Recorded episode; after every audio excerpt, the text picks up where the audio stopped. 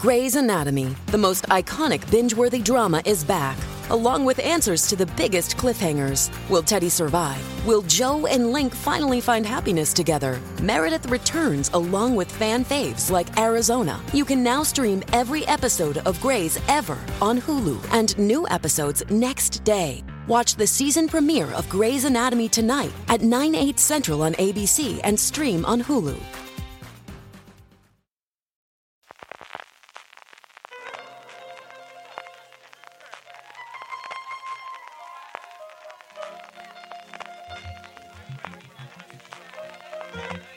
Estás escuchando Fuera de Series con CJ Navas. Bienvenidos a Streaming, el programa diario de Fuera de Series en el que tu servidor CJ Navas te trae las principales noticias, trailers, estrenos y muchas cosas más del mundo de las series de televisión. Edición del martes 23 de mayo, edición express que estoy en tránsito, pero aún así tenemos cosas bastante importantes hoy, especialmente fechas de estreno de Sky Showtime y la confirmación de que sí, definitivamente ellos traerán Poker Face en algún momento a España. Empezamos, como suele ser habitual, con la huelga de guionistas. Desde que supimos que iba a haber piquetes en el discurso de graduación que iba a dar David Zaslav en la Universidad de Boston, tenía pinta de que iba a haber movida y efectivamente así ha sido.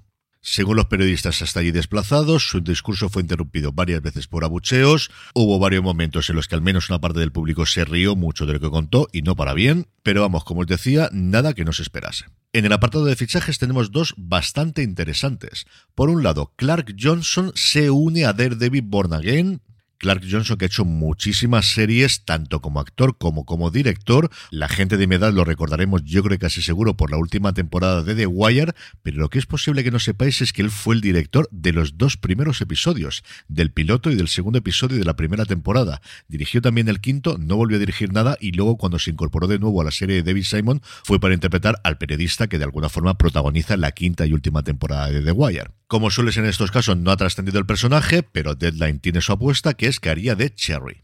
Y por otro lado, la miniserie de Netflix Zero Day, Día Cero, la que protagonizará Robert De Niro, suma a su elenco a Eddie Gategui el actor al que recientemente hemos podido ver en esa especie de Elon Musk de la tercera temporada de Para toda la humanidad, interpretará a Carl, un burócrata muy leal al personaje de De Niro, que recordemos que va a interpretar a un antiguo presidente de los Estados Unidos, y se suma a un elenco absolutamente apabullante que además de a De Niro tiene a Lizzie Kaplan, Jesse Plemons, Joan Allen o Connie Britton entre sus protagonistas.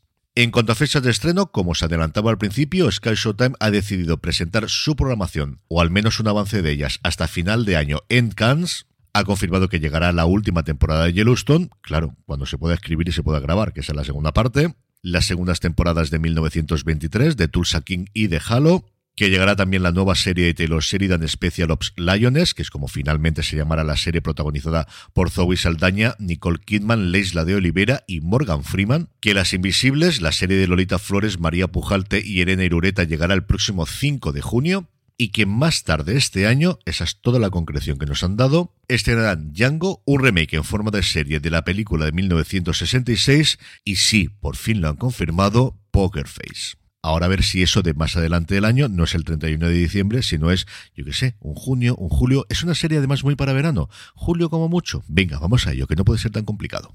Y acabamos con dos cositas rápidas de industria. Parece ser que la fecha final de la fusión entre Paramount Plus y Showtime en Estados Unidos será el próximo 27 de junio. Así se deduce de un mail que se ha mandado desde Apple TV a aquella gente que tiene la suscripción de Paramount Plus a través de su cuenta de Apple. Y por otro lado, David Zaslav, antes de que fuese a Boston a que le pasase lo que le ha pasado, comentó no los Afrons, porque allí no fue, sino la conferencia que fue este pasado fin de semana en Estados Unidos, auspiciada por Moffett Nathanson, de la que yo os hablé la semana pasada por las declaraciones de Hulu para arriba, Hulu para abajo de Disney. Pues bien, en esta conferencia de tecnología, media y telecomunicaciones, Zaslav apostaba por alianzas con otras plataformas para ofrecer una suscripción conjunta.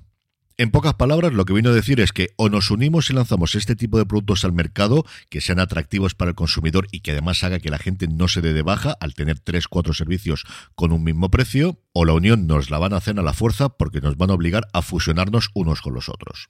Y es que al final parece que todo vuelve. Vuelve la televisión con anuncios de toda la vida, ahora a través del streaming, y si Zaslav está en lo cierto, volverán los paquetes característicos de la suscripción de cable en Estados Unidos o de la tele de pago, diríamos aquí en España, ahora eso sí, en el streaming. En el apartado de vídeos y trailers, Filmin ha mostrado el de Somewhere Boy, Prime Video ha lanzado una iniciativa bastante curiosa que es estrenar toda la primera temporada de With Love gratuitamente en YouTube antes del estreno de la segunda temporada, por un tiempo limitado, eso sí, va a estar disponible hasta el día 28. Han ido añadiendo poco a poco los episodios diariamente, como os digo, estarán disponibles hasta el próximo 28 de mayo. Pero desde que ha salido la noticia no puedo dejar de pensar de qué ocurriría si hiciesen exactamente lo mismo con alguna serie de mayor estatus, por ejemplo The Voice, o ya no os diría nada con El Señor de los Anillos. Y por último, un vídeo tonto, sí, lo reconozco desde el principio. Para promocionar la película La Madre, Netflix ha hecho un montón de vídeos con Jennifer López y en uno de ellos aparece con la actriz que interpreta a su hija en la ficción, Lucy Páez, más allá de que López está estupenda con su vestido azul, que eso es absolutamente innegable, es que con las respuestas que tiene me he sentido tan identificado como cuando les cuento a mis hijas algo de los móviles antiguos y me miran con cara de loco, que no puedo dejar de recomendarla. Eso y el vestido azul de Jennifer, ¿para qué voy a decir otra cosa?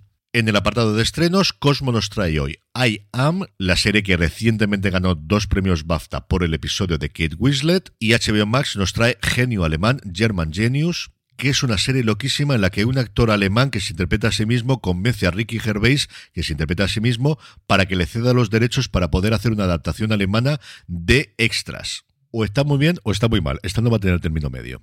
Y terminamos como siempre con la buena noticia del día, una buena noticia que tiene como precursora una espantosa noticia que fue el fallecimiento de Taylor Hawkins, el batería de los Foo Fighters, y como todo parecía indicar, la banda ha confirmado en un live stream en el cual se estaban preparando para su nueva gira que John Fries, que ya acompañó a la batería a los Foo Fighters en los dos conciertos que dieron como tributo a Hawkins a finales del año pasado, se incorpora definitivamente a la banda. Fries ha estado recientemente tocando con Offspring, pero ha estado con prácticamente todo el mundo, desde Danny Elfam y Sting a Guns N' Roses, Bruce Springsteen, Lana del Rey, Rob Zombie, Nine Inch Nails o Wizard.